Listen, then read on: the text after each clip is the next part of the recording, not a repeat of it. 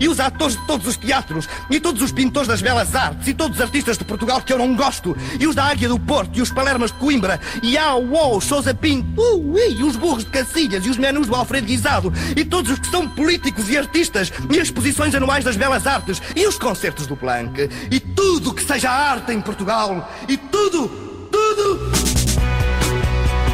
Domínio Público. Cultura pop e tudo na Antena 3. Olá, boa tarde. Eu sou a Mariana Oliveira, convosco no Domínio Público até às 3 da tarde. Hoje, no Domínio Público. Temos entrevista com Zack Condon, o inventor dos Beirut, vem ao domínio público a propósito do disco que acaba de sair, tal como os belgas Balthazar, de regresso às edições, vêm explicar Fever numa conversa com o Bruno Martins. Vamos ao cinema para ver Flumen, curta-metragem de Frederico Ferreira, com Noiser a tratar da banda sonora. Passamos em revista o disco nexo da semana que passou, Miramar, de Peixe e Frankie Chaves, foi o disco em destaque na nova rubrica da Antena 3. Nas artes de palco, destaque para a nova criação de Rui Neto a partir de Dostoiévski e para os 30 anos da oficina de Guimarães, contados pelo diretor artístico João Pedro Vaz. Domínio Público. E para começar, este que é um dos grandes lançamentos que nos fica desta semana, está nas nossas mãos desde ontem, o novo disco de Stereossauro, Bairro da Ponte, chama-se assim. É um mergulho a fundo nas raízes da música portuguesa, de mistura com os novos sons da cidade. É com o Stereossauro que abrimos, aqui com Capicua, na faixa Duas Casas, a quinta do bairro. Domínio Público agora, a começar na 3. Boa tarde. Encantas-te por ela, alva e bela, com aquela luz dela no cinema é uma estrela. Stereossauro e Capicu a remexer na tradição sem cerimónias. Bairro da Ponta é o novo trabalho de Stereossauro, pode-se ouvir desde ontem. É o disco que vai ter toda a nossa atenção já na semana que vem, vai ser o próximo na mira do Disco Nexo.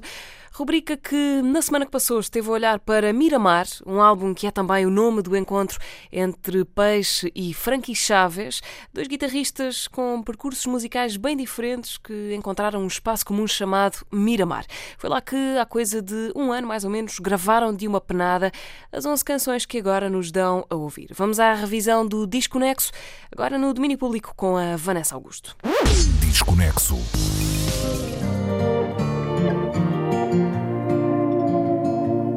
É uma aldeia costeira no Conselho de Vila Nova de Gaia, na zona do Grande Porto.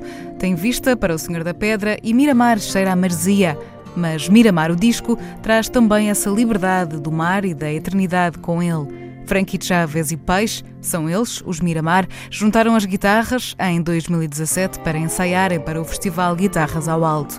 Passaram um fim de semana em Miramar e desde então descobriram uma cumplicidade musical, quiseram gravar a sua arte conjunta e tornaram-se bons amigos. Às vezes há dois amigos que começam a fazer música e aqui foi exatamente o contrário. Foi a nossa ligação foi foi quase imediata e pá, e depois claro neste nós não nos conhecíamos bem, mas no, no gerou-se ali um à vontade e, e, e, começámos a conhecer com, com estes ensaios e quer dizer passámos logo assim um fim de semana eh, ali juntos e e, e, depois começámos a dar bem e percebemos que às vezes isso não acontece, às vezes temos que estar a trabalhar com malta que, que as coisas não correm da melhor maneira. A razão de nós estarmos juntos foi a música e depois acabou por. eh, Pá, acabámos por nos dar muito bem.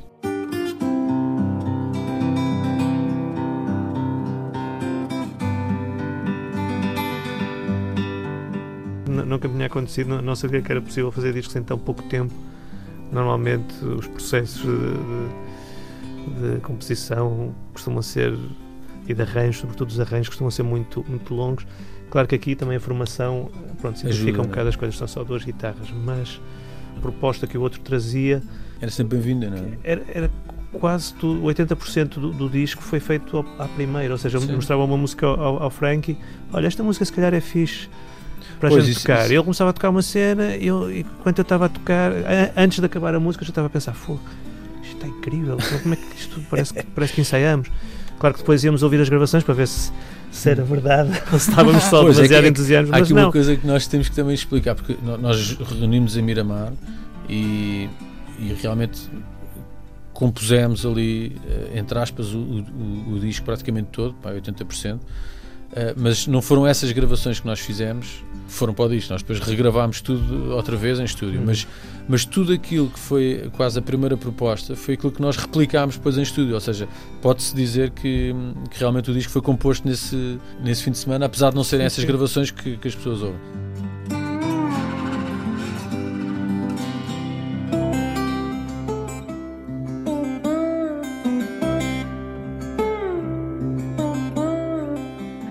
Dos discos portugueses a marcar o arranque de 2019. Miramar, a sintonia sonora de Frankie Chaves e de Peixe, está cá fora desde 25 de janeiro e é o reflexo de valores importantes. Mas quando se fala em discos de instrumentistas, há sempre algo que sobrepõe às vezes à intuição e à criatividade, que é o exibicionismo, não é? Que é o demonstrar a técnica.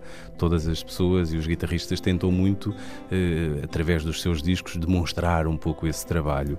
E, e isso não é sinónimo de, de, de, ser interessante, na minha perspectiva. Há quem o faça de um ponto de vista muito interessante. Há realmente guitarristas que, de um ponto de vista técnico, são soberbos e conseguem juntar a isso intuição e criatividade. Neste caso, estes dois músicos, o Frankie Chaves e o Peixe, acho que conseguiram fazer um disco extremamente intuitivo intuitivo, extremamente criativo. É um disco que eu, que eu gosto muito, sem necessitar de ir em busca desse exibicionismo. Há uma coisa, há uma, uma qualidade que eu também gosto muito, que é a ideia de do, de, da felicidade do encontro, não é? Do, do, de duas pessoas que nem são assim, não são próximas, eh, que são convidadas para participar, para, no fundo, para trabalhar juntas num festival como Guitarras ao Alto, conhecerem-se e terem vontade, portanto, haver ali, terem vontade de fazer um disco a dois. Do mesmo modo que, que, não, que não agarram na muleta do exibicionismo, hum, há, há, uma espécie de respeito pelo espaço do outro. Eh, isso existe nas bandas, mas também tem que existir muito em discos feitos a dois. Portanto, estamos a falar em 12 cordas, seis para cada um, uh, com escolas diferentes. O Peixe uh, é de uma geração um pouco diferente da do Frankie Chaves. O Peixe já subiu ao palco, ainda o Frankie Chaves estava a aprender a tocar guitarra.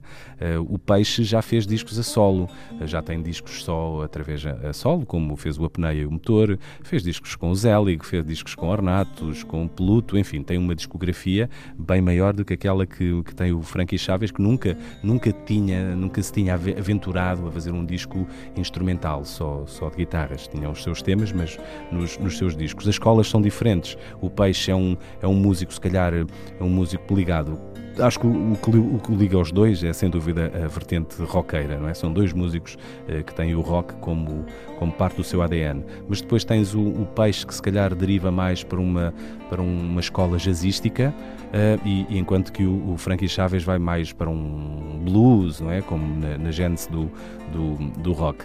E, mas a maneira como conseguiram respeitar o espaço de cada um e ao mesmo tempo tu escutares os temas, perceberes onde é que cada um está, mas perceberes realmente a alquimia perfeita que existe entre os dois, foi. Não, para mim não foi surpreendente, eh, porque tenho muita confiança, acima de tudo, também no bom gosto e na ética de, destes dois, dois músicos. Mas é sem dúvida um, um, uma coisa meio. faz até lembrar Miramar, não é? Aquele, um sítio muito, uhum. muito, realmente muito aprazível uh, e musicalmente vai dar essa, essa brisa, uma coisa assim meio. Meio refrescante. É, também, é? refrescante, é? envolvente.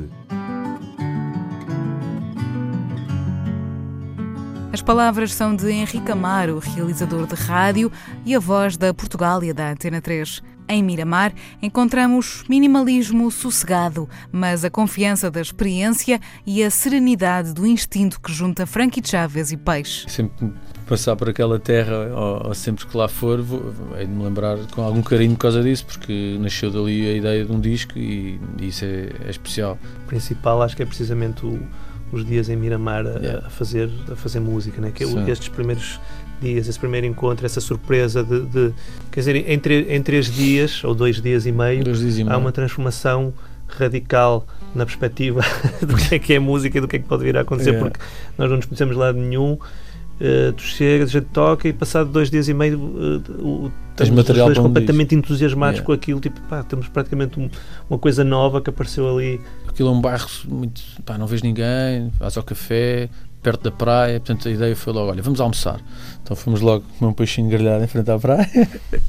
Depois viemos, jogámos um bocado de ping-pong, eu tinha lá um, uma mesa de ping-pong, Pronto, e quando atacámos, começámos a tocar pá, e fizemos logo, gravámos logo. Não havia muito essa coisa de acordar e ir logo trabalhar, não, era acordar, tempo, pá, exato. comer. Quando estavas absolutamente relaxado e tranquilo, ok, vamos ficar um bocadinho. E, e isso, não, não tocamos muitas, muitas horas, né? se calhar Sim, não aproveitamos ao máximo o tempo que tínhamos. Há quem diga isso, né? que mais importante do que, do que gastares muitas horas a praticar é mais a qualidade das horas Claro, que investes naquilo. claro. Né? Se estiveres muito concentrado e se forem muito produtivas, rende mais claro, do que estás 8 horas por dia durante um ano claro.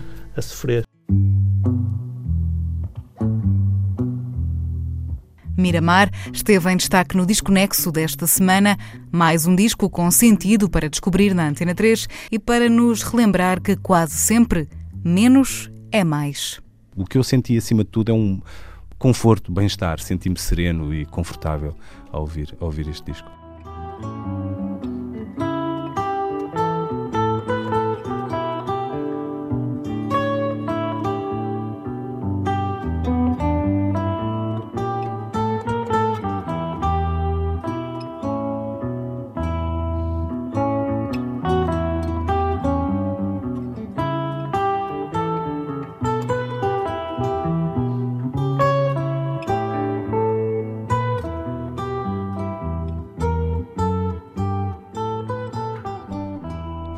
Compacto Disconexo apresentado pela Vanessa Augusto na companhia confortável do Henrique Amaro, a nossa voz do Portugal e aqui na Antena 3. Há mais conversa com o Peixe e o Frankie Chaves para recuperar no site da 3.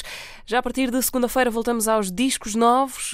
Desta vez vamos ter o Bairro da Ponte de Stereossauro para desbravar no Disconexo sempre de segunda a sexta, sempre depois das 5h20 na Antena 3. Domínio Público. Mais música nova a servir-nos de pretexto para boas conversas. Na semana passada chegou-nos o novo disco dos Balthazar. Fever é o quarto da carreira da banda destes belgas, liderados por Martin de Volder, que atendeu o telefone ao Bruno Martins para lhe contar como foi voltar ao escritório.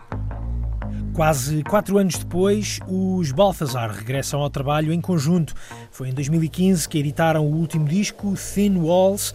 Depois disso, uma paragem necessária para a banda apanhar alguma sujidade na estrada. Estava tudo a correr muito bem e os Balthazar precisavam de novos desafios. Yeah, I think at the end of our previous album, Sim, no final da digressão do nosso último disco, o Thin Walls, sentimos que estávamos a ficar uma máquina bem oleada e até demasiadamente so we previsíveis. had the feeling we were becoming a bit too predictable. Diz-nos Martin de Voldera, vocalista e compositor dos Balthazar, que neste ato da banda, que formou em 2004, acabou a trabalhar a solo enquanto Warhouse. Também Yinta Depres formou os J. Bernard e Simon Cassier arrancou com os Zimmerman. I think through the solo projects, we Creio que através dos nossos projetos a solo conseguimos perceber a ideia da diversão, também música mais improvisada. De certa forma, isso alargou-nos os horizontes. Acabamos por trazer essa mentalidade para este novo disco de Balthazar. Get to the new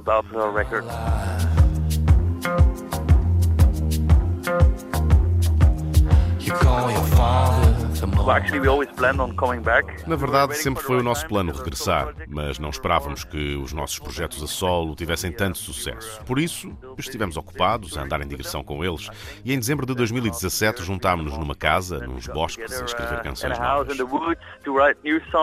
Um. E foi ótimo. Sentimos-nos uh, muito descontraídos. Como tínhamos feito esta pausa com Balthazar, sentimos-nos rejuvenescidos. Foi nessa altura que começámos a escrever todo o tipo de canções. Foi muito divertido. Yeah, it was a lot of fun. E a diversão é uma das marcas deste novo disco, Fever. É o quarto trabalho de estúdio dos Balthazar, com uma marca muito vincada no baixo, mas agora com uma outra personalidade, mais descontraída e com outro groove. Uh, the bass has always been a very O baixo sempre teve um papel fundamental em Balthazar. No primeiro disco, por exemplo, o baixo estava em todo lado, mas muito acorrentado. Uh, uh. Agora é muito mais divertido, mais solto, mais funky, sim, e também mais melódico.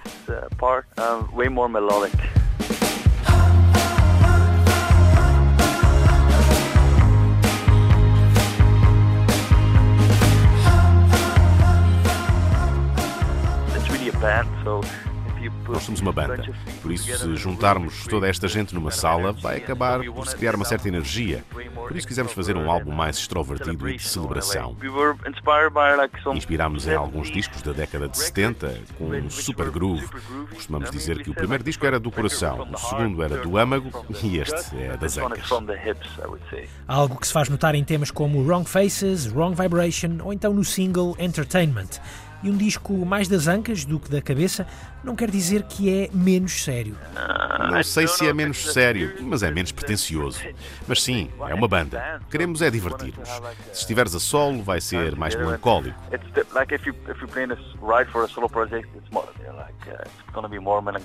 Aquilo quisemos fazer com esse lado de celebração.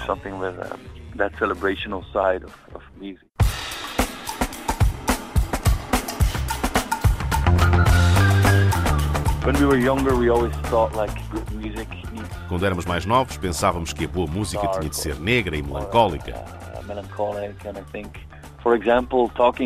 Por exemplo, os Talking Heads foram uma grande influência para este disco, porque percebemos que eles faziam música muito energética, positiva, mas sem deixarem de ser avant-garde e arte. Para breve está já marcado um regresso a Portugal, mas quando ligámos a Martin ainda era só uma ideia no ar.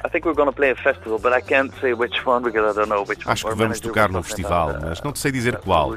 Mas o nosso manager falou qualquer coisa de irmos a um festival em Portugal. E espero muito que possamos ir no verão, porque gosto muito. Só tocámos aí uma vez, a abrir para editors, há uns 5 anos.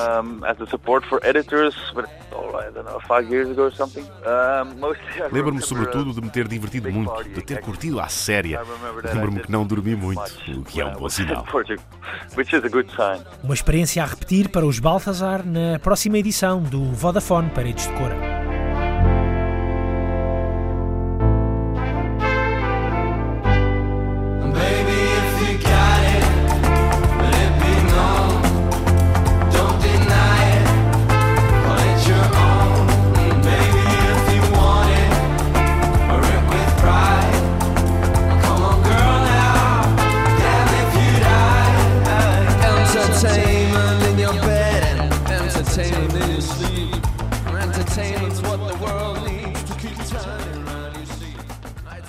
Entertainment é uma das novas dos Balthazar, eles que foram esta semana confirmados para o Festival Paredes de Cora, tocam a 16 de agosto no Festival das Margens do Tabuão. O senhor que se segue um, foi também um dos anunciados da semana para o verão de festivais.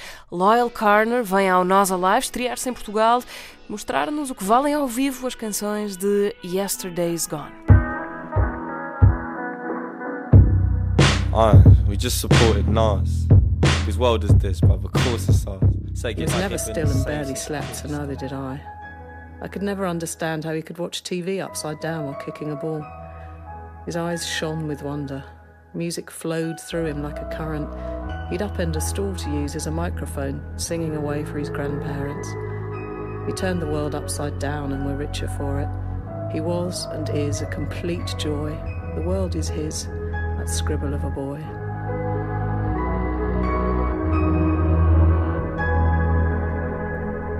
Voz da mãe de Loyal Carner a ler um poema sobre o filho. Son of Jean é a música que fecha a parte do disco Yesterday's Gone, com a participação dos pais do rapper britânico Loyal Carner, ele que nos visita pela primeira vez a 11 de julho no Nós Alive. Dados como certos para Paredes de Cora, com disco também praticamente acabado de sair, são os Deer Hunter. É com eles que seguimos agora Death in Midsummer.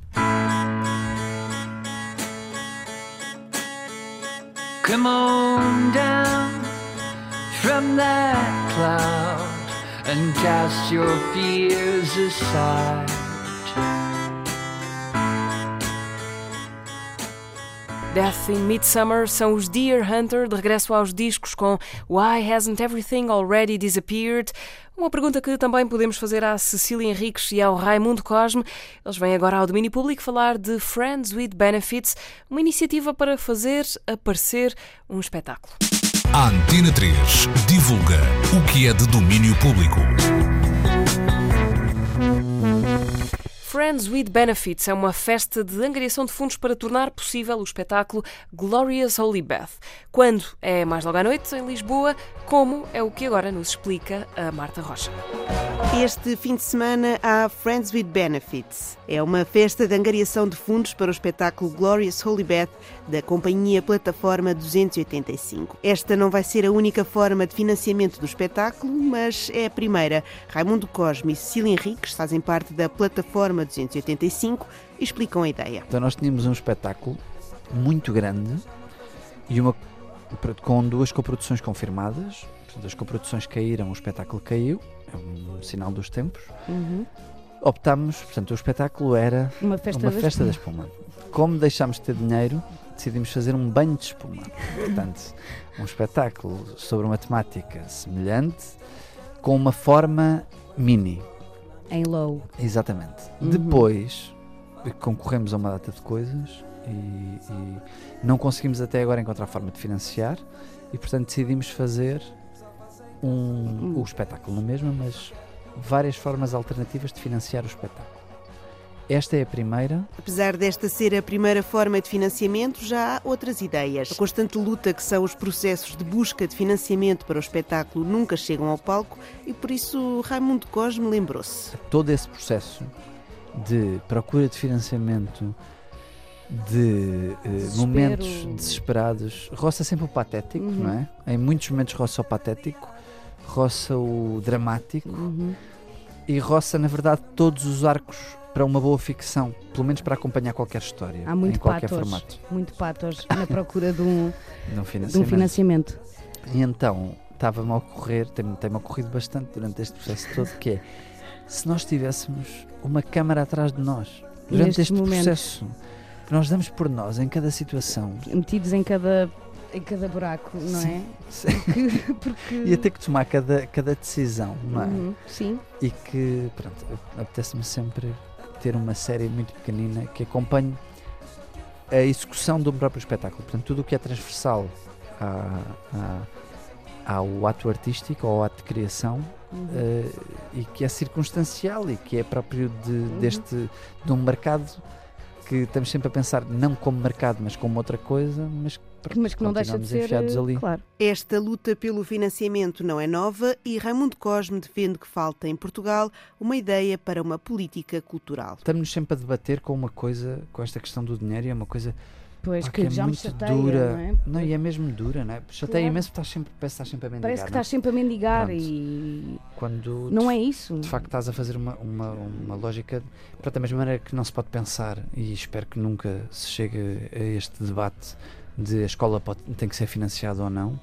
Quando estamos a fazer educação, quando estamos a fazer cultura, estamos só a fazer a continuação da educação Uhum. noutro sítio, mas é a mesma coisa que estamos a fazer. É sempre pá, dificílimo. E não é aquela lógica de pá, fica sempre alguém de fora. Evidentemente que vai sempre ficar alguém de fora. A lógica maior não tem a ver com o dinheiro na minha ótica. Tem a ver com o dinheiro é um reflexo de uma falta de. Até agora já me dizer isto. De uma falta de ideia para uma política cultural. Pronto, há pessoas que vão desaparecendo e que são importantíssimas e há, e há grupos que vão desaparecendo e que são muito importantes. Ou que não vão desaparecendo e vão não desaparecem, persistindo, não é? continuam, continuam, mas, eh, hum, Mas tens sempre essa sensação de pronto, estão, estão a continuar porque é o que eles fazem, não é? mas continuam porque, porque não conseguem viver de outra forma, mas não têm é como viver também e É não isso. têm como, pior do que como viver, não têm como ah, ah, fazer os espetáculos deles e, e dizer o que eles têm a dizer. ah, e ter o papel que têm que ter na, na sociedade, e isso, isso é preocupante, tal como muitas outras coisas que estão a acontecer no mundo são preocupantes. Sim. Ah, esta, esta palavra, esta voz, esta, esta, hum, o questionamento, ah, o pôr em causa, o, é tão importante para estes, para estes momentos que, em que nós nos encontramos que, que acabar com grupos ou, ou deixar de financiar, porque não acabaram, com grupos como o Consolteiro ou a Mónica Calha, que são pessoas que questionam, é, é muito grave. Mas voltemos à festa deste fim de semana. Friends with Benefits começa este sábado às nove da noite com o espetáculo de Cecília Henriques. Valsa pelo Valsa para um vaso. Britney Ascensão e queda. Ascensão. Desculpem. Sem dislexia, vamos prometer que vamos fazer o Vamos possível tentar. Para não sermos disléxicos Não, no ato, não, pelo menos. Não, isso não vai. Valsa para um vaso, Britney, Ascensão e Queda. É uma performance de Cecília Henriques que surgiu com a vontade de dizer coisas sem ter de se submeter à vontade de um programador. É uma performance inspirada na relação direta com o público, característica dos concertos, mas que mantém os códigos do teatro. Este é um espetáculo basicamente sobre, sobre ascensões e quedas, sobre o percurso de uma mulher, eh, artista, branca, hum, eh, com mãe com dívidas à Cofidis, eh, estas coisas todas. E também é, é muito sobre as temáticas, da- as temáticas da moda. hum, mas sobretudo é uma vontade de continuar e, e esta coisa foi também porque apetecia-me fazer, fazer um, escrever escrever também. Porque o Raimundo é que escreve sempre eu só dou os títulos. E eu acho que isto tem que acabar.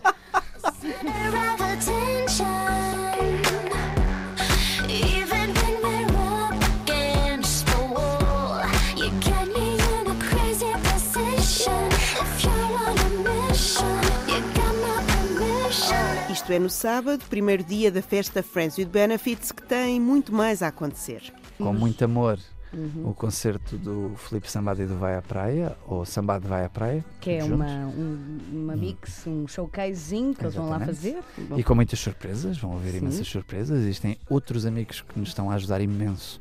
Para além do apoio incondicional que estamos a ter da Appleton, com, com imensas coisas, os nossos amigos estão-nos a ajudar imenso. É, de todas as formas, com Cartazes, cartazes, com vídeo, uh, e mesmo lá com Sim. assegurar toda a lógica do evento. Uhum. Portanto, estamos a ter imenso amor e isso é fantástico e não havia outra forma de fazer isto. Pronto, A seguir temos, uh, temos o DJ set das For the Queen. exatamente. E depois, para finalizar em grande, temos o DJ set da Sexília, não sei se conhecem, e, e da Raquel Bravo, um back-to-back. Um back to Pronto, back. e por aí uh, acaba o, o dia O primeiro dia. O dia 2, Depois sábado. vamos descansar. No dia a seguir, domingo, a festa começa cedo com uma programação matinal. Pensada para os mais novos, portanto, um espetáculo infantil que nasceu de uma encomenda do Teatro Maria Matos em 2015, que é o Parece um Pássaro. Foi feito, portanto, eu estou há quatro anos em digressão com esse espetáculo e há pá, aí dois anos que não vinha a Lisboa e volto, pronto, e agora vamos aproveitar esta, esta altura para fazer novamente. Portanto, vamos fazer às 11 e às 2 e depois uma coisa em que a Cecília é pró e é talvez a rainha. É, vamos fazer uma battle de karaoke. Uh, e a questão, a única questão é que quem quiser cantar tem que pagar. é assim. Não, esta... Estou a brincar, é para divertir, é para divertir. Sim, esta por acaso, mas pronto, todas Mas é estas verdade. coisas são pagas Sim. porque pronto, estamos a tentar financiar o espetáculo, Claro. por favor, ajudem-nos. Ahm, a exceção de- da Battle de Karaoke, efetivamente, tem um preço, pronto, é o que as pessoas quiserem dar. E tudo isto acontece na Galeria Appleton, em Lisboa. Que hum, tem este espaço fantástico, que é uma white box, em baixo, que na verdade se chama só box, e que tem esta prática de acolher todos os tipos de pessoas com os percursos artísticos mais variados. Portanto, não tem uma lógica nem paternalista no sentido em que é uma coisa de jovens criadores e aquilo deve. Não tem essa lógica, tem uma lógica de afinidade. Portanto, quando, as quando há uma afinidade artística e pessoal, uh, Appleton é um espaço aberto completamente. E então eles fizeram-nos esse convite para fazermos lá o que quiséssemos e pensámos nisto. Friends with Benefits é uma festa de angariação de fundos para o espetáculo Glorious Holy Bath.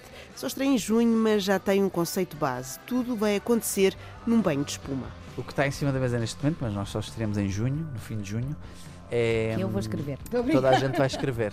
Sim, vamos todos escrever, sim. Vamos ver até lá o que é que Vamos acontece. ver. Mas nós também não trabalhamos o texto como ideia primordial. Claro, claro. Pode Portanto, chegar à altura. porcaria, não, pode chegar à fazer. altura e, achar que, e acharmos que Não tem o texto? texto não interessa e não, não temos texto. Às vezes acontece o formato ser um reflexo daquilo que nos apetece falar e outras vezes Acontece acontece pensar num formato que já tem imensas coisas que podem ser descodificadas e passarmos imenso tempo a descodificá-las para depois voltar a pensar. Porque às vezes também te aproximas dos, dos projetos por, eh, pelo formato e depois de pensar sobre ele afastas-te completamente do formato. É isso, para ajudar a que este banho comece a ser preparado, é aquecer a água e participar na festa Friends with Benefits, a 2 e 3 de fevereiro, na Galeria Appleton, em Alvalade, Lisboa.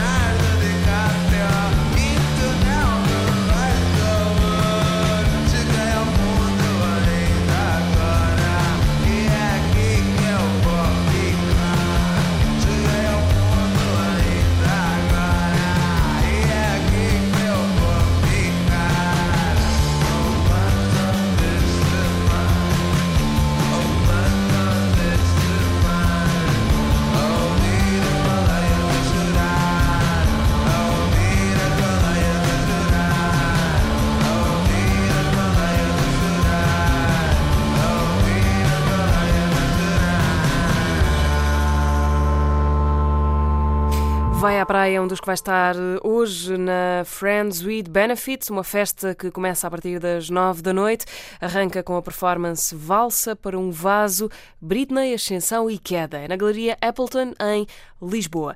Enquanto isso, no Stereogun de Leiria, temos paus apostos para mais um concerto que celebra os 10 anos da banda. Os paus estão hoje à noite no Stereogun de Leiria, mais uma paragem da digressão dos 10 anos, que até abril vai passar ainda por Chaves, Ponte de Lima e Lourinhã. O L23 dos paus deixa-nos agora à entrada de Guimarães, ao encontro de João Pedro Vaz, diretor artístico da oficina, que nos vai falar da história e dos projetos dessa que é uma das principais estruturas a mexer com a cultura na cidade de berço. Domínio Público. Na Antena 3.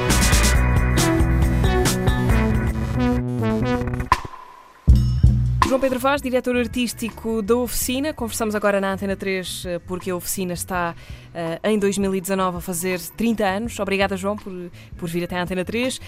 Um, é um número redondo que, que vale uma conversa para perceber o que é, de onde veio, para onde vai uh, esta cooperativa que nasceu em Guimarães há 30 anos. Cooperativa é a palavra certa, João? Sim, é a palavra certa porque é uma, um projeto que nasce a partir da, da cidade e do território de Guimarães e, e a ligação é, eu até digo que são 30 anos de uma história de amor, porque de facto é uma ligação muito intensa com as instituições locais. Portanto, a, a Câmara Municipal a, a resolve fundar a oficina na altura, em, em 89, com uma missão uh, muito, muito curiosa, que foi a de certificar e preservar o artesanato local.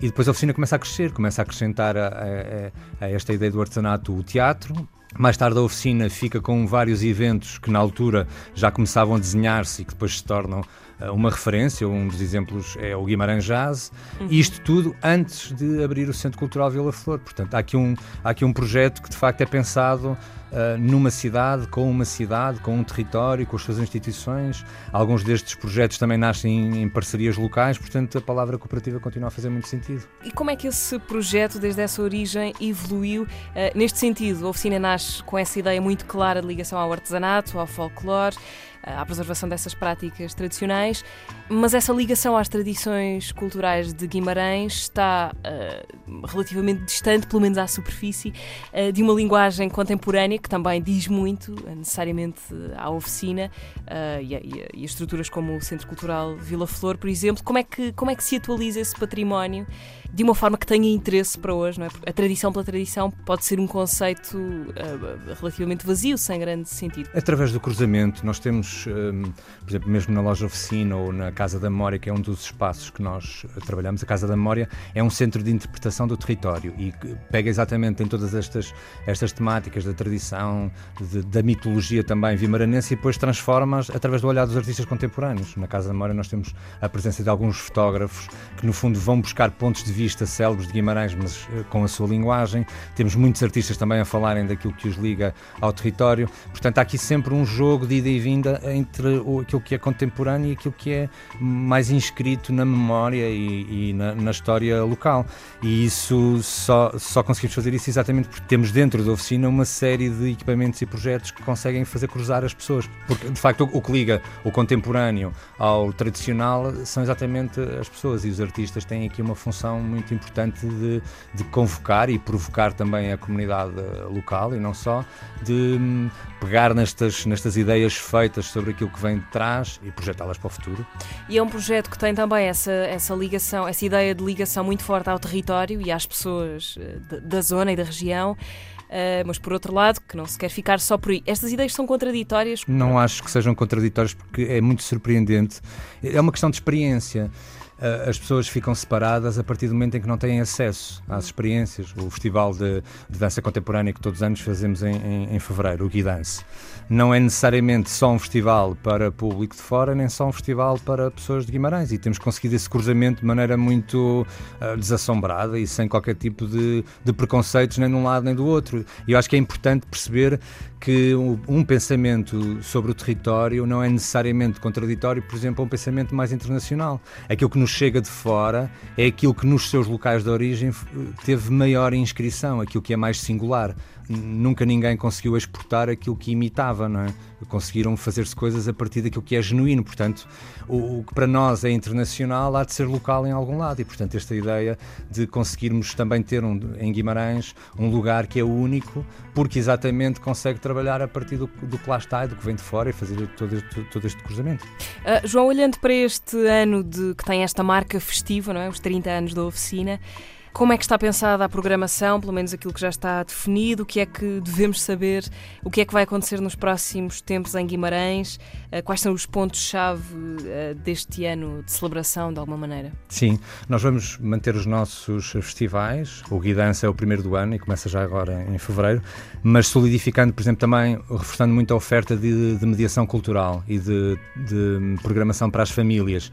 Isso é um- uma das marcas deste ano, nós conseguirmos associar a festivais como, por exemplo, este de dança contemporânea, espetáculos para jovens e para famílias, oficinas e um modo de olhar para os espaços também de outra maneira. Ah, durante este ano vamos ah, criar novas visitas encenadas, nomeadamente ao, Centro Internacional das Artes de Guimarães, que será uma maneira de visitar exatamente os corredores que não fazem parte das exposições, poder ir às caves, ver as reservas e, e, no fundo, fazer esta visita a um museu mais invisível e conseguirmos que os espaços que já têm a sua programação normal este ano possam ser vistos de outra maneira, possam ser mais visitados, o, o caráter experimental, oficinal também aparecer mais e, portanto, isto pode ser, digamos que uma marca destes 30 anos, nós fazermos essa, mudarmos um bocadinho, virarmos os espaços de outro ângulo e as pessoas poderem Uhum. entrar neles de outra maneira. Entrar pela porta lateral. Sim, e, e- é curioso porque nós, por exemplo, começámos uma, uma visita encenada ao Centro Cultural Vila Flor em setembro. Íamos fazer, o ano passado, íamos fazer três meses de visita e fomos quase obrigados a continuá-la, porque de repente havia telefonemas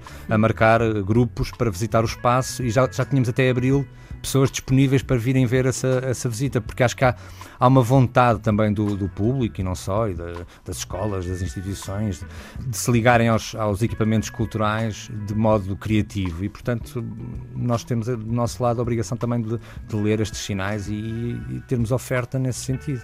Gostava de, de falar de um, de um momento em particular eh, da programação, eh, que é o Teatro da Memória. O que é o Teatro da Memória? Eu sei que não é, não é, não é propriamente um teatro físico nem um espetáculo, é mais um conceito ou uma ideia que relaciona vários, várias, Sim. várias coisas que vão acontecer. O que é o Teatro da Sim, Memória? uma, uma das coisas que nós temos estado a fazer, todos os programadores e diretores dos espaços em Guimarães, temos começado a trabalhar em conjunto. E a minha colega da Casa da Memória, Catarina Pereira, queria fazer um, ah, um projeto a partir de uma ideia utópica de um, de um artista, digamos, podemos chamar-lhe assim, um pensador do século XVI, o Júlio Camilo, que inventou um auditório onde se podia projetar toda a história universal e a história individual ao mesmo tempo e fez uns cálculos eh, um, utópicos e ao mesmo tempo aquilo também envolve alguma, alguma astrologia e algum, algum misticismo.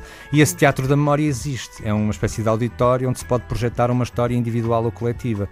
E achamos que esse projeto que ela vai fazer em, em abril na casa, com um arquiteto, o Filipe Silva, que vai reconstruir esse auditório na- no pátio da casa, achámos que podia ser metáfora deste quadrimestre. E, portanto, ter três momentos em que o Teatro da Memória, no fundo, é um lugar onde nós também projetamos a história da oficina, por um lado, do próprio Teatro Oficina, da Companhia de Teatro, que também faz 25 anos este ano, e, portanto, criaram-se aqui três ciclos, um que já aconteceu em janeiro, outro que vai acontecer no, no final de março e depois, então, em abril, na Casa da Memória, em que a nossa história nos convoca para fazermos uma programação que tenha a ver com a ideia de arquivo, com a ideia de história, e, portanto, acabou por ser uma metáfora maior do, também do momento em que estamos e que queremos partilhar.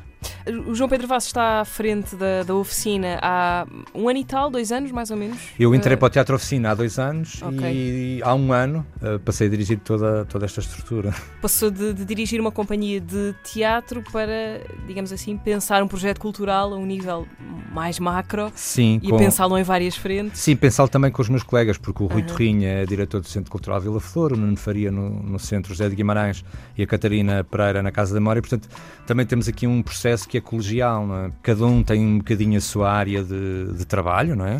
E, mas conseguirmos cruzar as artes performativas com o espaço museológico e vice-versa. Isto tem sido, um, tem sido aqui um, um exercício muito, muito bom de fazer porque é isso que faz com que nós eh, não, estamos sempre a, a- criar eventos né, ou festivais, mas conseguir outro tipo de ligação mais profunda com a população. Ah, o João Pedro Vaz, para além de diretor da oficina, é também ator e encenador. Engenheiro químico, não sei, não sei se ainda está a valer ou não. Não, não, nunca valeu. Já não? Ah. não foi, foi, foi, durou pouco tempo essa experiência.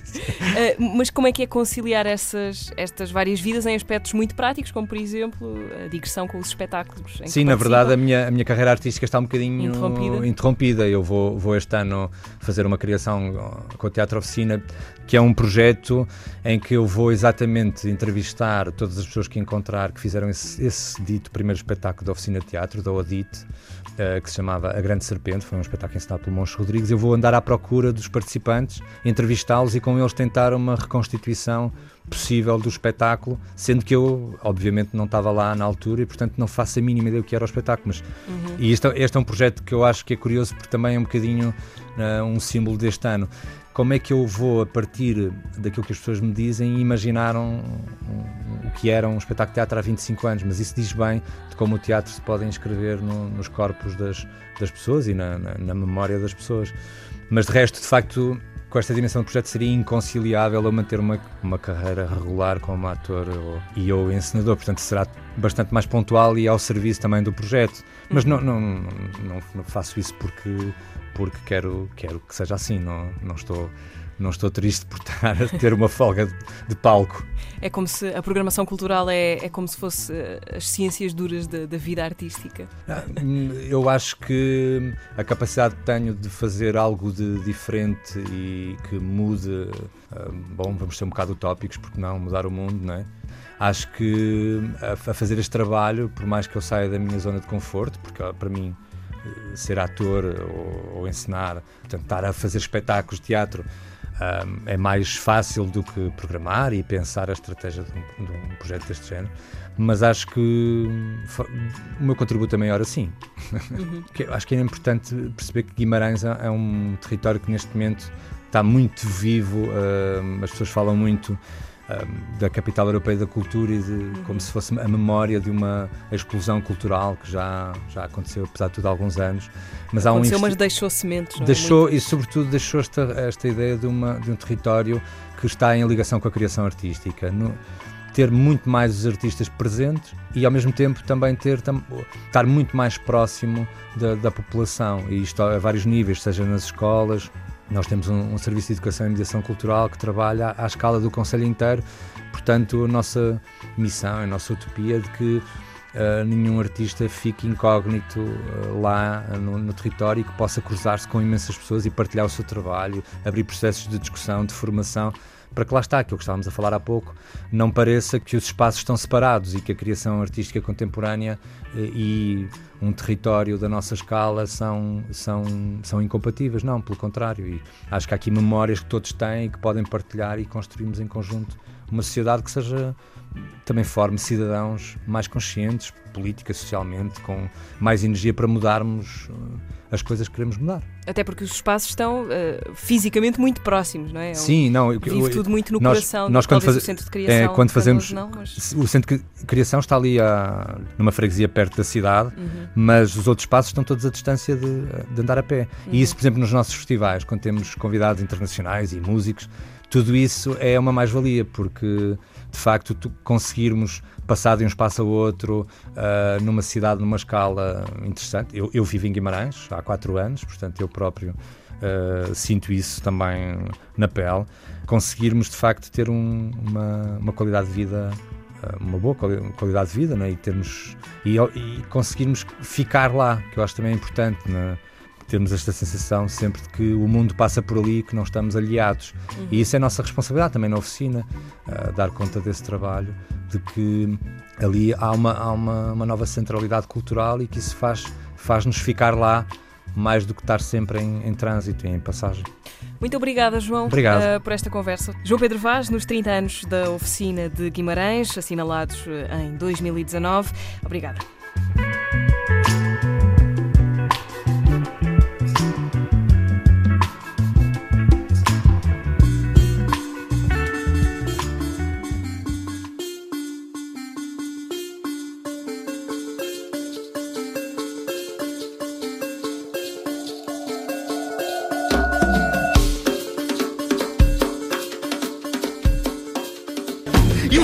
Todos os teatros, e todos os pintores das belas artes, e todos os artistas de Portugal que eu não gosto, e os da Águia do Porto, e os Palermas de Coimbra, e a Uou, Sousa Pinto, e os burros de Cacilhas, e os menus do Alfredo Guisado, e todos os que são políticos e artistas, e as exposições anuais das belas artes, e os concertos do Planck, e tudo que seja arte em Portugal, e tudo, tudo. Domínio Público. Cultura pop e tudo na Antena 3.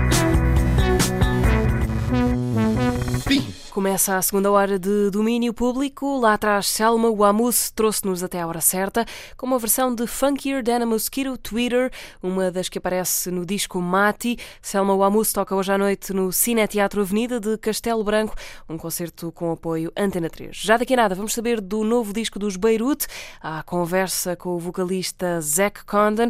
Mais perto das três, vemos Flumen, curta-metragem de Frederico Ferreira, com banda sonora de Noiserve. Mas para já estamos prontos para ir com a nova dos Cage the Elephant, Ready to Let Go.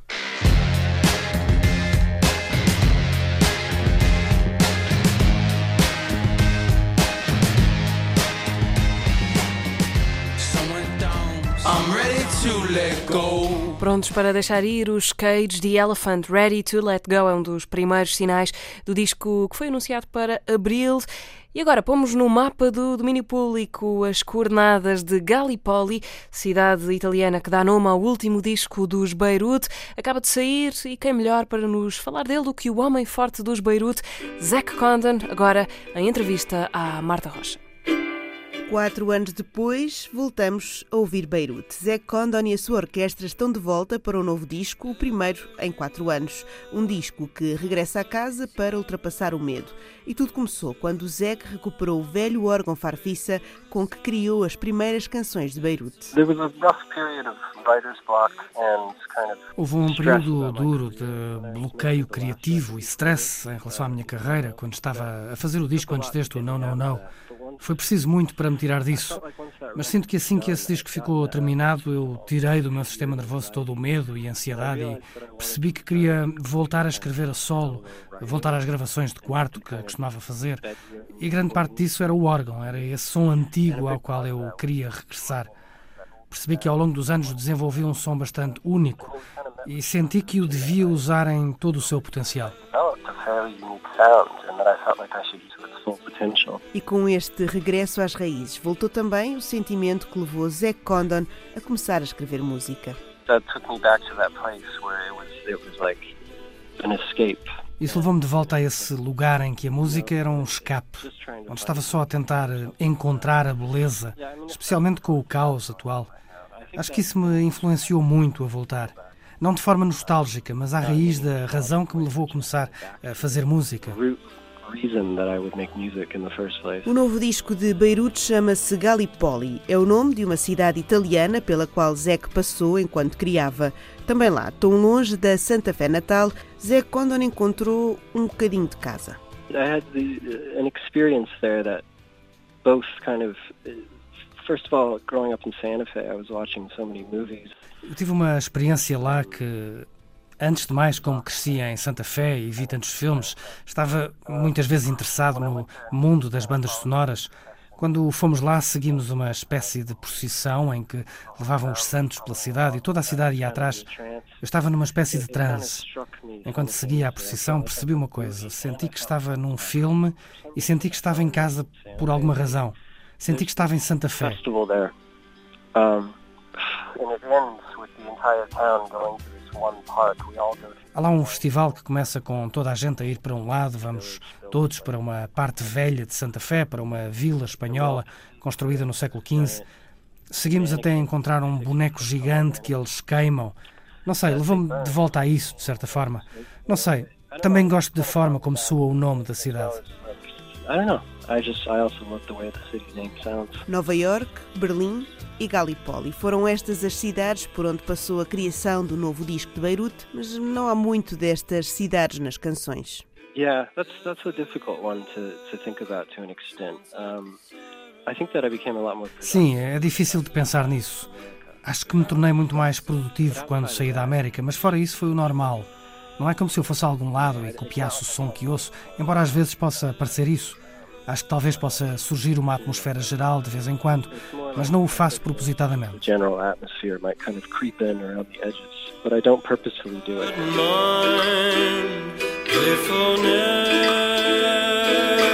The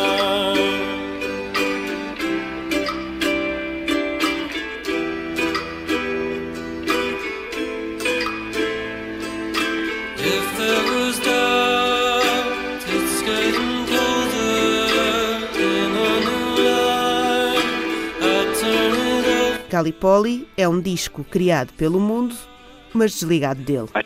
Tentei estar desligado do mundo à volta, tentei estar afastado dessa ideia de público ou de críticos, tentei ignorar tudo isso e pensar o que é que eu faria sem influência nenhuma além de mim. Ao vivo, o regresso às origens que Zack Condon quis trazer com Gallipoli vai fazer-se em formato analógico. We're trying to bring a lot of the kind of analog Estamos a tentar trazer os instrumentos analógicos que usamos no disco. Estamos a tentar manter a, a mesma energia, acho eu. Não sei, temos trabalhado tanto nisso para os ensaios, é é quase difícil de dizer porque tenho, tenho estado tão envolvido nisso. Tento manter os instrumentos reais. Não gosto de nada pré-gravado ou digital, por exemplo. I uh, digital. Resta saber se Gallipoli vai passar pelos palcos nacionais em breve. É o novo disco de Beirute e já se pode ouvir por todo o lado.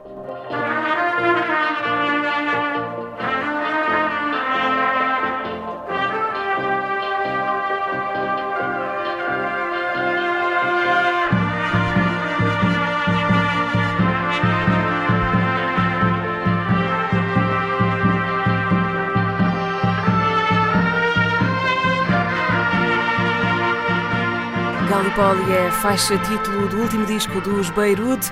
Ouvimos antes a conversa com o mentor e músico e compositor e cantor Zack Condon, entrevistado pela Marta Rocha. E depois de Beirute, a banda, vamos eh, de alguma maneira continuar em Beirute, desta vez a cidade libanesa onde nasceu Nadine Kouri. Ela é cantora, é também amiga de Mazgani e vai juntar-se a ele hoje à noite para um concerto especial no Teatro Aveirense, onde certamente se vai ouvir em dueto Mazgani e Nadine Kouri esta The Faintest Light. Winter is cold in this town.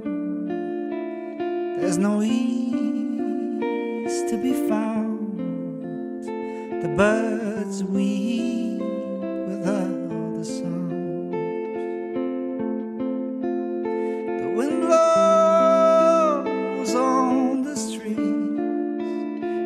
heart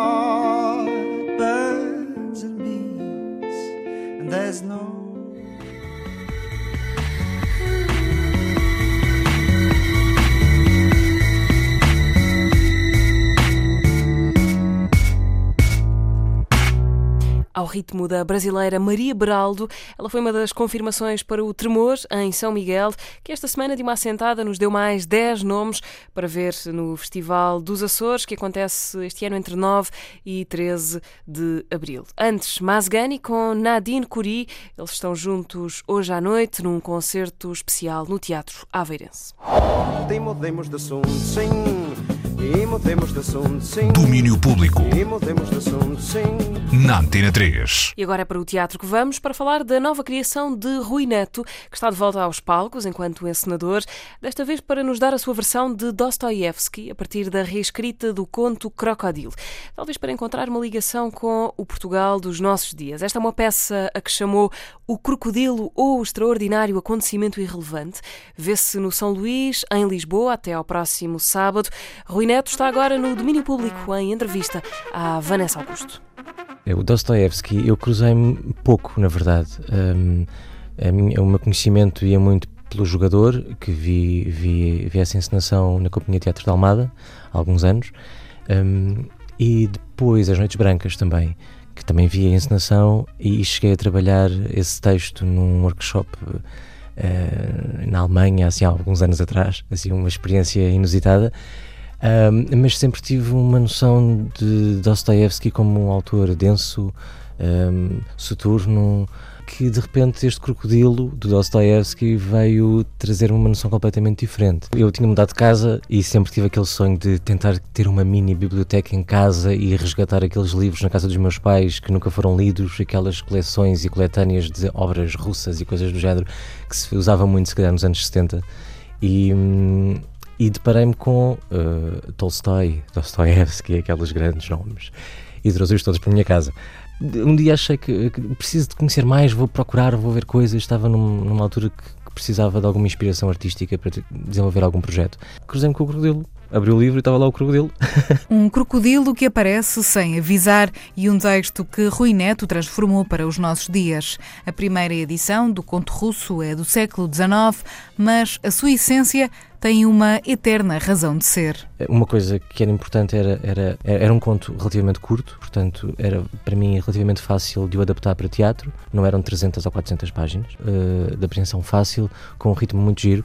E depois uma característica ainda melhor que é, é o facto do conto ser inacabado. Eh, o autor nunca, nunca o acabou. E acho que essa foi a porta de entrada que eu me permiti mexer na, neste texto do Dostoevsky. Sim.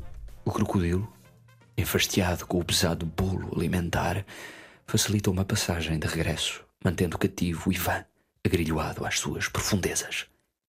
E com as emoções à flor da pele, fui para casa o mais rápido que consegui, evitando cruzar-me com quem quer que fosse. Assim que cheguei, despi-me, tomei um longo banho e meti-me na cama. Acabei por adormecer profundamente. Estava exausto.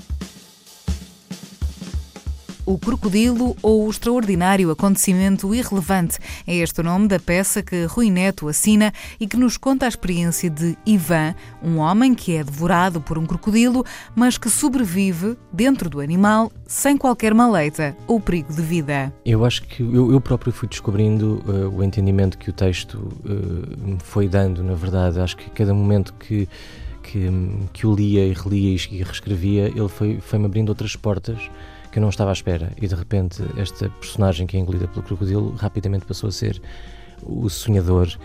eh, o sonhador que eu reencontro no, noutros textos de Dostoevsky, mas também reencontro em mim, nos atores, eh, porque eu acho que nós, atores, artistas, somos todos um bocadinho sonhadores e acho que o crocodilo acaba por ser, às vezes, eh, o ambiente que nos rodeia, é? que nos consome um bocadinho, que, que nos priva de algumas liberdades, um, ao mesmo tempo que é, mesmo em ambientes inóspitos, são impulsos criativos, e acho que o crocodilo também tem isso nesta história, é, abre a porta para um outro ambiente, um ambiente que é possível viver, com uma outra atmosfera, com uma outra forma de estar, eh, e, e esta personagem de repente descobre a possibilidade que se calhar é interessante ficar aqui, posso refletir, tenho tempo para fazer aquilo que eu não consigo fazer na minha vida, ler mais livros, pensar.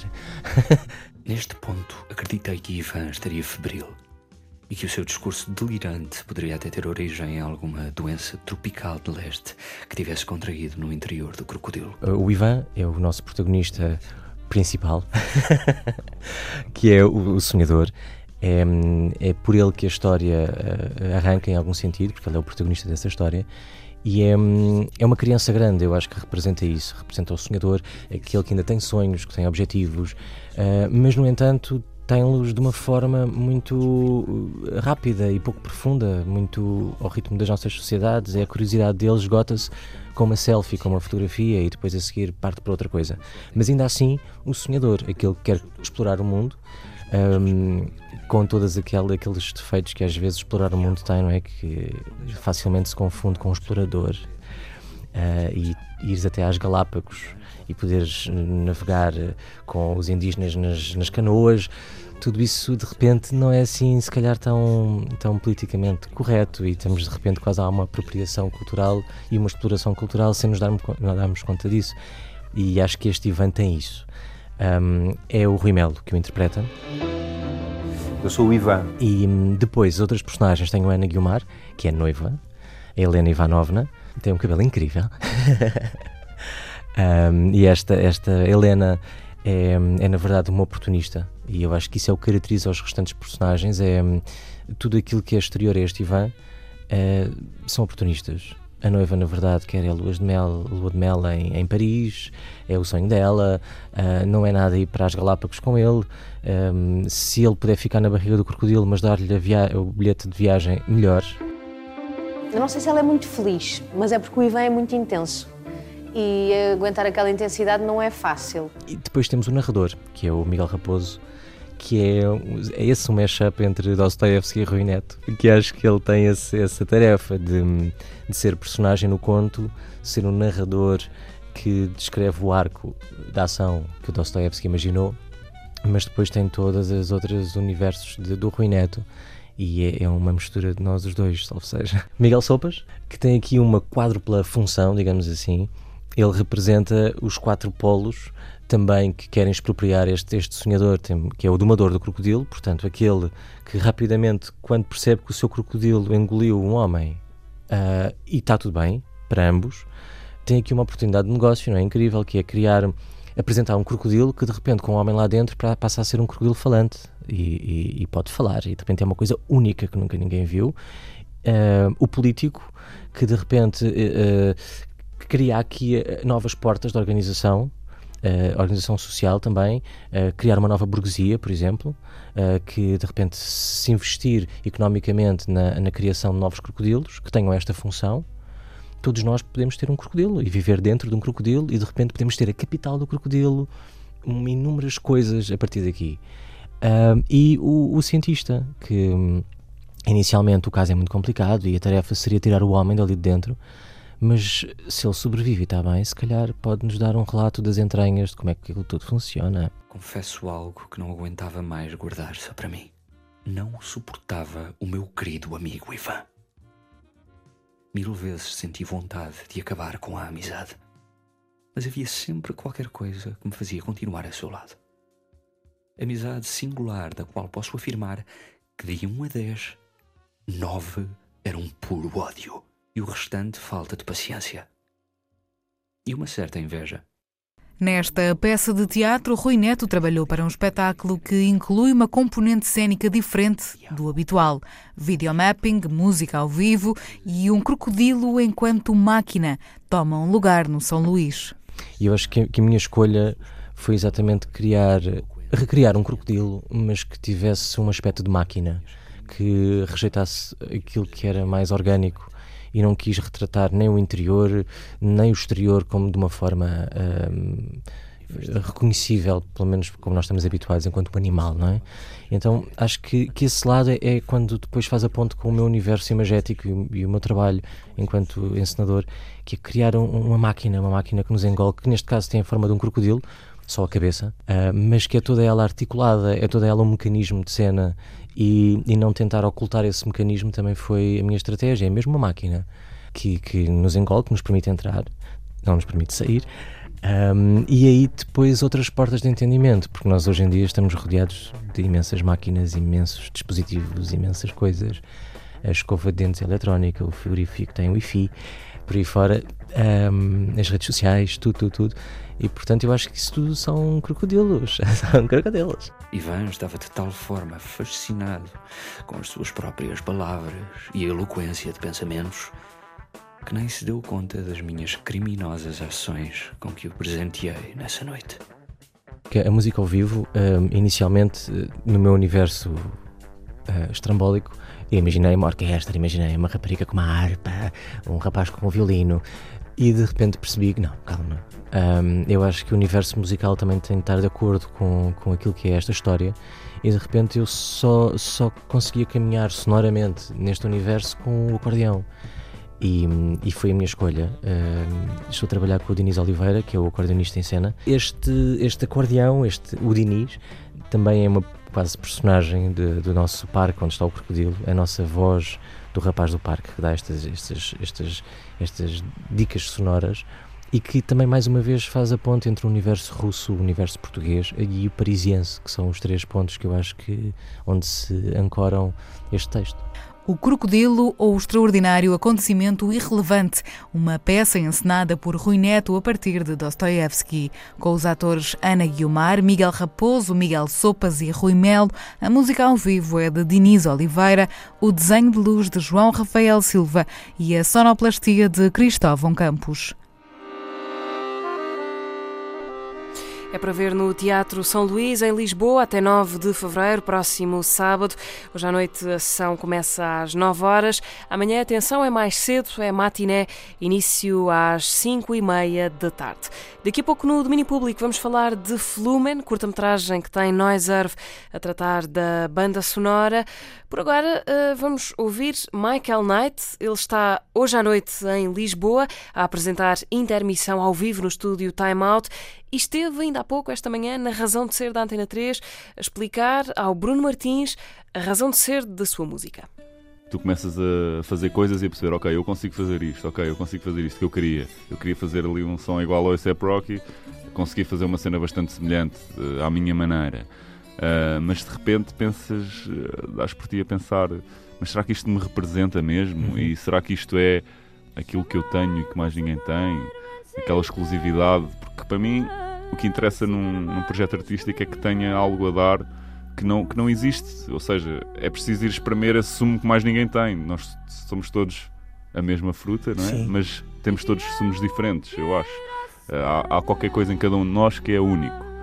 E é a procura, é a procura por isso que me fez eh, experimentar outras maneiras de fazer música. Goddamn, Carmen, vais fazer o Mateu dizer amém. Perguntam-me, estás bem? Eu, claro, man, mas eles não sabem. Como um gajo treme, né? Goddamn, Carmen, vais fazer o Mateu dizer amém.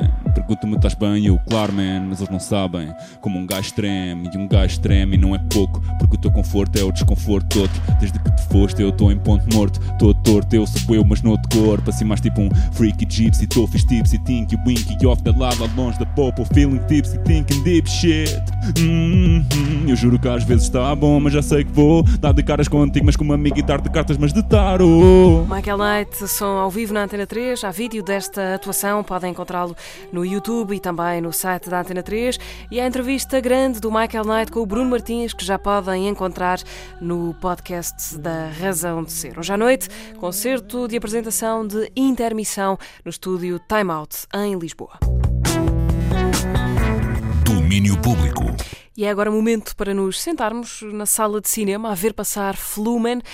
É um filme de Frederico Ferreira que nos mostra um homem de que nunca sabemos o nome, que leva uma vida simples no campo com a mãe, mas há uma outra vida na cidade onde se mantém a namorada, uma vida que lhe aparece frequentemente, uma escolha entre paz ou bulício, campo ou cidade, questões que nos põe esta curta-metragem escrita, realizada e produzida por Frederico Ferreira, com banda sonora de Noiserve, os dois que vieram ao domínio público falar com o Daniel Belo.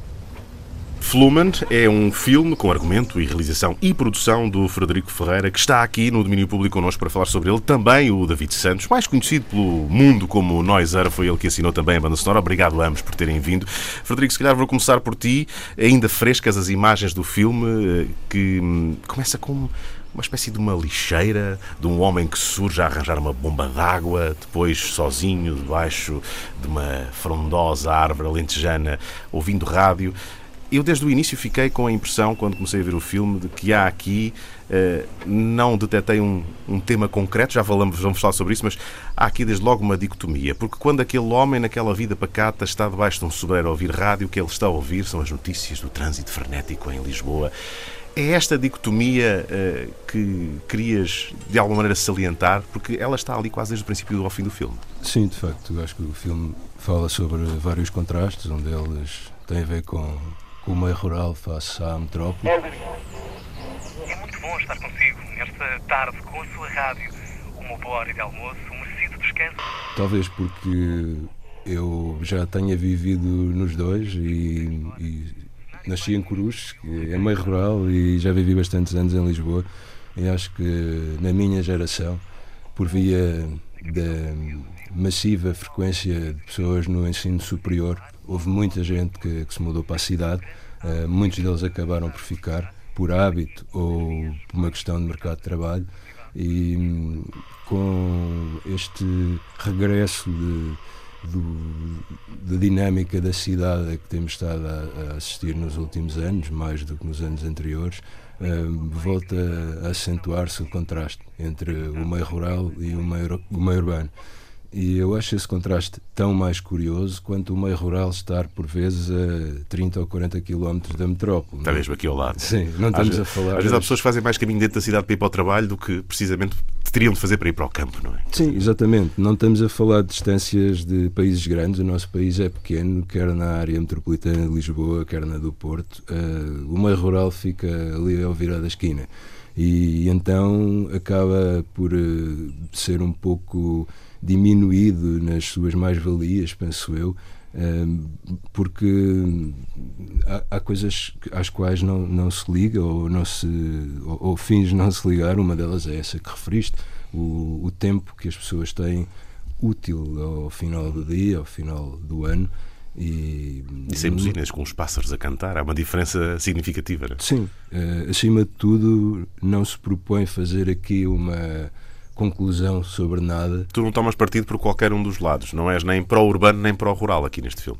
Não, nem, nem tem que ser. Eu, eu tento tratar eh, ali a, a realização com pinças, ou seja, não estar a emitir parecer sobre. eh, aquilo penso que é mais um exercício sobre qualquer coisa ou sobre várias coisas, eh, tendendo a que, a que é uma curta-metragem, não há um, um tempo suficiente para abordarmos o- uma, uma narrativa do princípio ao fim, emitindo mais ou menos subtilmente um julgamento. Há uma aproximação a vários temas dentro da narrativa, esse contraste é um, é um deles, e, e acho que se tenta passar ali do meio rural um retrato sobre várias possibilidades em aberto. Uma dessas possibilidades é o, o, o espaço estar à nossa volta de uma forma diferente do que no meio urbano, à hora em que aquele rapaz está sentado a almoçar e, e a ler e a ouvir rádio. Há outras pessoas que estão dentro dos carros a tentar fazer percursos pequenos, mas que de forma cativa não conseguem. Andarem devagar para sair. chegar em lado nenhum, não é? Exatamente. Portanto, há esse, esse contraste que em espaços tão curtos é, é muito interessante na, na- na minha perspectiva. E depois há outros que esse contraste propicia, são uma série deles encadeados hum, de forma a que se perceba eh, mais ou menos onde é que cada um encaixa em determinada fase da vida, porque também há essa tentativa de entender que ao longo da vida eh, as possibilidades, as oportunidades eh, nos condicionam no espaço e hum, eu como nasci no, no meio rural, no interior, eh, gosto de olhar para ele com uma, uma valorização. E eu lembro-me quando andava a estudar na, na faculdade de ouvir colegas que vinham do interior e, e falavam ao fim de semana em ir para a terrinha e eu sempre achei aquilo um bocado pejorativo nunca gostei nunca Aquele gostei carimbo do provinciano, não é? Sim, nunca gostei de- da expressão. Acho que há coisas boas em, em ambos os lados e até há a possibilidade, que muita gente pratica, de em, em perímetros relativamente curtos, até 100 km, de viver no interior e trabalhar na, na metrópole e depois fazer os percursos eh, no início e no final do dia. Hum, por questões também de educação dos filhos, de- por questões do contacto com a natureza, e volta a aparecer a, questão do, do regresso à terra, do contacto com, até com, com os produtos eh, agrícolas e com os animais. Eh, portanto, há aqui uma série de abordagens e, e achei que fazia sentido, como disseste, ter a companhia da rádio, uma pessoa que está, que está a contemplar a natureza, aparecer a rádio como, como companhia, porque no fundo é essa a gênese da rádio. Não é? E depois, mais à frente no filme, há de aparecer também a televisão como companhia naqueles jantares eh, da personagem principal com a mãe. Há também o problema da namorada em Lisboa, que trabalha muito. Há até um colega que aparece ali, uma espécie de um flirt, a convidá-lo para um jantar num sushi num rooftop. Aquilo é top. Aliás, aquilo fica num terraço com uma vista brutal sobre a cidade. Aquilo não é top, aquilo é rooftop. Não há forma mais impactante de tu mostrar esta comparação do que duas pessoas urbanas a falarem de um sushi no rooftop e duas pessoas, mãe e filho, comendo uma refeição simples frente à televisão na aldeia. Sim, eh, eu acho que a nossa sociedade evolui cada vez mais a um ritmo frenético. De antes as coisas demoravam um século ou dois a, mudar, paradoxalmente, eh, e hoje estamos a falar de uma escala de 10, 20 anos para que essa mudança se faça. Portanto, pessoas da, da nossa geração já passaram por várias realidades e, e esperemos passar por mais e depois quando olhamos para elas vemos essas diferenças que estavas a falar um, nós começámos se calhar a nossa vida com, com ritmos e com hábitos diferentes um, a proximidade às metrópoles quer pela, pelo desenvolvimento de, das vias rodoviárias, quer pela internet, que facilitou muitas pessoas estarem em contacto uh, a 100 km umas das outras ou a, a 5 mil, como se estivessem lado a lado, aproximou os espaços. Uh, e, e, há uma, uma espécie de, de, de aceleração uh, quando quando se está neste espaço que, que essa personagem está e, e aparecem depois todos os anglicismos misturados. O, o rooftop é um deles. Ainda terraço, se calhar, lá na terra onde, onde ele está. Não, não? é? deve ser. É, eu, eu também, eu como, eu como comecei mais na parte da escrita, e é sempre nessa que eu gosto de começar, Uh, gosto muito de, da defesa da, da, nossa língua e sou contra os anglicismos quando têm uma tradução à letra em português.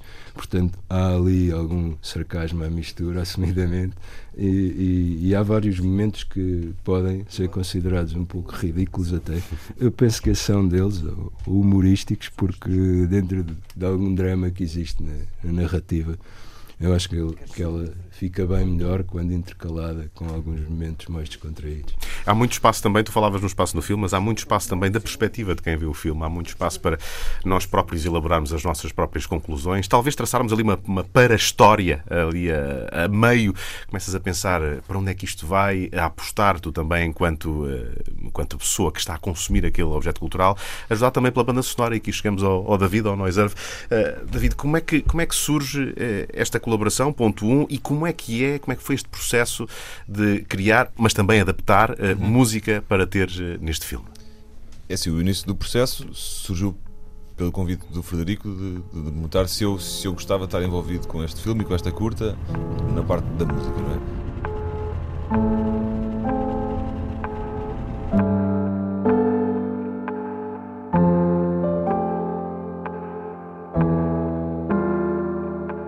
Pois eu, eu, por norma, quando. Porque eu acho que, felizmente, tenho, tenho tido a oportunidade de fazer várias bandas sonoras e acho que há sempre, acho que há sempre estas duas versões.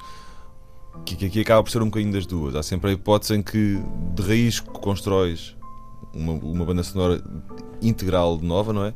E depois há outra em que, se calhar, quando tu começas a ver algumas partes do, do filme, pensas, não, se calhar esta música que eu fiz há um ano, há dois anos, ou o mês passado, se calhar né? assenta bem aqui. E o convite dele veio muito colado ao meu último disco do final de 2016, em que, por ser um disco mais de piano e, por, e por próprio, o próprio conceito do disco ser, ser a banda sonora de um filme que ainda não existia, eu acho que, que as músicas se propunham muito a ter uma imagem a suportar. E então, quando, quando ele me perguntou ao princípio, essa, ou quando me fez o convite, houve logo ali duas, duas músicas, três, que, que eu achei que faziam sentido com aquilo que, que ele estava a explicar. Então, a partir daí, houve esse processo de perceber realmente essas que eu tinha pensado e as que ele também tinha sugerido com, com o que tinha ouvido, o que é que podia encaixar e não encaixar. Claro que depois não é um encaixe direto. Há bocadinho estavas a falar de uma, de uma ideia em que ele está. Ou, ou, ou, de uma parte em particular em que ele vai andar de carro, tenta, tenta, tenta ligar a namorada, ela, ela não atende, e é precisamente o não atender que é quase tom, como, tu, como tu, tu, que, é, que é quase como que um interlúdio para, para a tua parte no musical mesmo, e, e, porque está no mesmo tempo da música uhum. essas coisas todas portanto aí não é pegar na, na, na música e colá-la ali é perceber como é que a música se adapta na verdade e, e, se torna mais do filme do que uma outra música de um sítio qualquer em que depois se meteu ali à força não é? portanto acho que aí acho que houve esse enquadramento percebeu-se que o final também iria pedir uma música que conseguisse puxar para cima, uhum. o para cima entre aspas, né? mas conseguisse puxar a parte emotiva que, que, que eu estava a dizer. Então aí houve estes dois momentos de, de, de, usar essas duas músicas que já existiam, a tal do, do, carro um bocadinho mais adaptada do que essa última, uhum. e depois encontrarmos-nos, acho que duas vezes, a ver o filme já praticamente todo, todo fechado, a perceber alguns outros momentos-chave, muitos deles de passagens de personagens, muitos deles de no personagem principal que tinha às vezes uma ou outra postura quando tentava ligar à namorada e era tentar. Porque eu acho que a música às vezes também tem este ponto importante, que ajuda-te a ligar as cenas. Não é que um filme tenha que ser dividido em vários blocos, mas há sempre as, as diferentes personagens e há o diferente estado de espírito, por exemplo, de uma em particular que se mantém. E, e, e se a música não, não, não mudar muito naqueles momentos em particular, então isso ajuda. Não há uma transição, não é? Então isso ajuda-te a perceber aquilo que ele está a sentir naquele momento, mesmo que inconscientemente a música ajuda-te a isso. Então, nesses nossos outros dois encontros, depois acabámos por, por eh, ali os dois a ver o filme e eu, e eu a tocar e ir fazendo alguns apontamentos. Portanto, esse processo foi assim, não foi um processo muito longo, mas mas foi cuidado. E tu uh, assentaste em que eu eu vejo uh, na música, conforme vou vendo o filme, eu sinto o espaço, sinto esse espaço entre cada nota que tu vais dando em determinados uhum. momentos, uh, sinto alguma melancolia nas partes um bocadinho mais pesadas, mas depois, como dizias, no final há aquele, aquela elevação que, que ajuda também a, a, sublinhar a metáfora do homem que sobe aquela montanha de, quase sim, sim, de lixo sim. e chega lá acima e termina o filme com a, e não quero fazer spoilers, mas a palavra livre é a última palavra que se ouve uhum. E tem tudo a ver com o resto. são esses ambientes que que, de repente te captaram, que tu encontraste ou que te foste impelido uh, para, para isso? Quando, por exemplo, ouviste a música, a tua música e disseste, não, esta aqui tem que ser, é por isso, por, ser, por ter espaço, por ser melancólica, por se adequar muito bem? Sim, é assim, eu acho que, que nesta curta em particular, eu acho que isto vive muito, como também estava a dizer há bocadinho, de, de, de quem está a ver conseguir ter tempo para, para perceber as uhum. coisas ou para pensar naquilo que foi dito ou naquilo que acabou de ver, não é? E uma música muito mexida, muito cheia, muitas vezes não, não te dá espaço nenhum, ou seja, faz-te vivenciar de forma intensa o que quer que seja, mas não te dá espaço para reagir emocionalmente àquilo que, àquilo que está a acontecer. E portanto, aqui eu acho que tanto, tanto os momentos que fizemos como aquelas duas músicas que já existiam tinham como. Não, não que isso fosse uma exigência à partida, mas sentimos logo que isso era o que tinha que acontecer. Ou seja, se ele está no final, como estavas a dizer, a dizer uma série de palavras que fazem algum sentido, se a música não, não, não acompanhar a densidade que ele está a dizer e, não der espaço para que tu as e percebas. crescendo, não é? Que a coisa Sim. vai tendo, exatamente. Portanto, isso não foi imposto. Eu acho que há uma altura em que a música se encaixa com as imagens e com as palavras. E é nessa altura que uma música encaixa bem num filme. E portanto, eu acho que aqui, eu, eu acho que a luta é sempre chegar aí, mas, mas sem grandes teorias à partida, porque só quando estás a ver é que sentes o que é que faz sentido e o que é que, é que não faz sentido. E acho que ainda uma, uma, outra coisa, acho que esta personagem, até por aquela questão da cidade e, e do rural e, e não rural, parece que às vezes, embora ele pense em muitas coisas, há um silêncio grande na cabeça dele. Muito, se calhar, porque ele quer estar ali, mas outro, se calhar, não quer. E, portanto, se a música não permite que esse silêncio que ele tem na cabeça surja enquanto coisa que estás a ver no, no filme, então tu estás a destruir aquilo, não é? Uhum. E, portanto, faz sentido que a música par como ele também para. Né? E mantê-lo pendurado, não é? Mantê-lo sim, pendurado. é isso mesmo. Sim, sim. Uh, Frederico, uh, antes de, de, perguntar para onde é que o Fluman agora vai, há ali um momento que eu queria que me falasses nele. Há, há um momento em que uh, o personagem vai para um ensaio de teatro. o papel que ele tem que interpretar é de urso. e quando é o momento dele dizer o diálogo, ele gela e não sai nada. Opa, amigo, mas, mas qual urso, pá? Qual urso? Você não sabe que em Portugal não há ursos? Quer dizer, haver, haver, haver há. É pá, não sou é desses. Bom, ele é ator, amador, num teatro de província e não sei se foi a minha preocupação mostrar que, que há muita força na, nos espetáculos, uh, por vezes, que não têm ninguém, uhum. mas em face daqueles que por vezes estão cheios e, e culturalmente ou artisticamente pouco valem, um, ele está ele tá com, com dois colegas uh, num ensaio que ainda é mais impactante porque melhor do que pouco público eles não têm mesmo público não há, não essa pressão. Um, e, e, ele vive aquela peça e vive o, um pouco a sua vida, aquela peça serve como metáfora para, para o seu estado de alma, uh, com, com algum desejo de, de, melhorar e de partir dali para, para outro lugar melhor.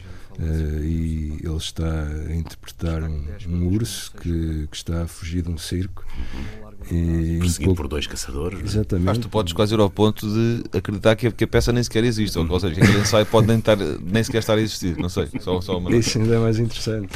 Está ele a fabular aquilo tudo, não é? Exatamente. Aquilo no fundo é uma, é uma realidade que ele vive por dentro, não, não, não tem que se materializar. Um, e, e então há ali uma exposição ao ridículo que me parece bastante interessante. E, e, mais do que ele estar a, a debitar texto, será interessante perceber como é que o silêncio ali funciona, qual é a força do silêncio uh, quando existe a frustração, quando os, os objetivos não são conseguidos. Uh, Uma imagem de fragilidade também que é assumida ali também, não é? Sim. Uh, há todo, há todo um, um, cenário de preparação para, para a redenção do herói. E no fundo quando chega a hora H não existe nada. É um, há um gigante silêncio em cima do palco sob o olhar perplexo do, dos outros atores. e, e ali fica aquele silêncio durante alguns segundos para, para que cada um julgue de sua maneira, mas na minha, no meu julgamento, eu acho que existe essa exposição ao ridículo que, que, que, acaba por ser comum a toda a gente em certas fases da vida. E por que não retratá-la? E, por que não retratar só Uh, porque não, e porque retratar só momentos do, do herói em que as coisas corram bem, porque não expor estes momentos também. E, parte mais humana desse, desse herói, quase. Sim, aquilo é, é o ridículo da condição humana em cima de um palco, acho eu. então vamos lá saber, uh, agora que temos o filme feito, muito bem enquadrado pela música do David, uh, que caminho é que o Flumen vai fazer agora, Frederico? O Flumen vai fazer o caminho de festivais de cinema em Portugal, fora de Portugal, e estamos numa altura em que as candidaturas uh, vão ser decididas em breve. Esperamos ter notícias sobre onde e quando o filme irá estrear e irá continuar em exibição. Um, aguardamos que essas notícias possam surgir agora já em fevereiro. Estamos numa fase em que os festivais também estão a começar a ter maior frequência, depois de no final e início do ano um pouco parados e, durante algum tempo eh, queremos mostrar o projeto uh, nesse, nesse espaço. Desejo a melhor das sortes a este Flumen, a ti, a Frederico, a ti, David. Nem, nem vou falar porque a sorte já está mais do que conquistada, mas esta é uma, uma bela obra que vale a pena ver. Apontem, pressionem também os festivais perto de vocês, porque este é um filme que vale a pena ter na programação. Aos dois, muito obrigado e melhor das expectativas para este Flumen. Tudo a correr bem. Obrigado. Obrigado. obrigado.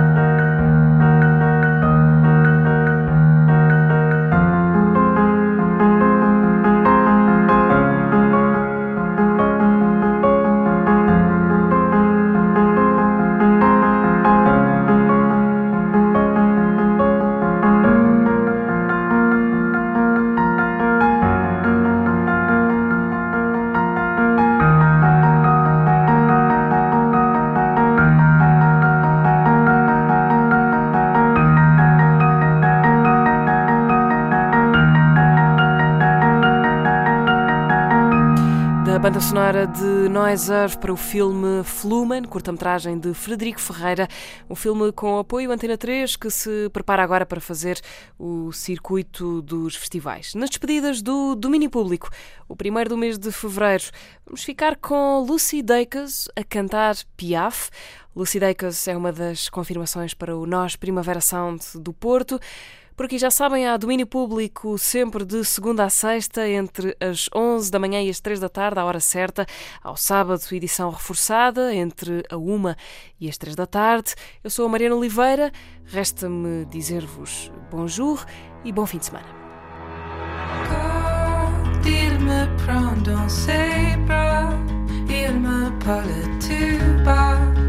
Je vois la vie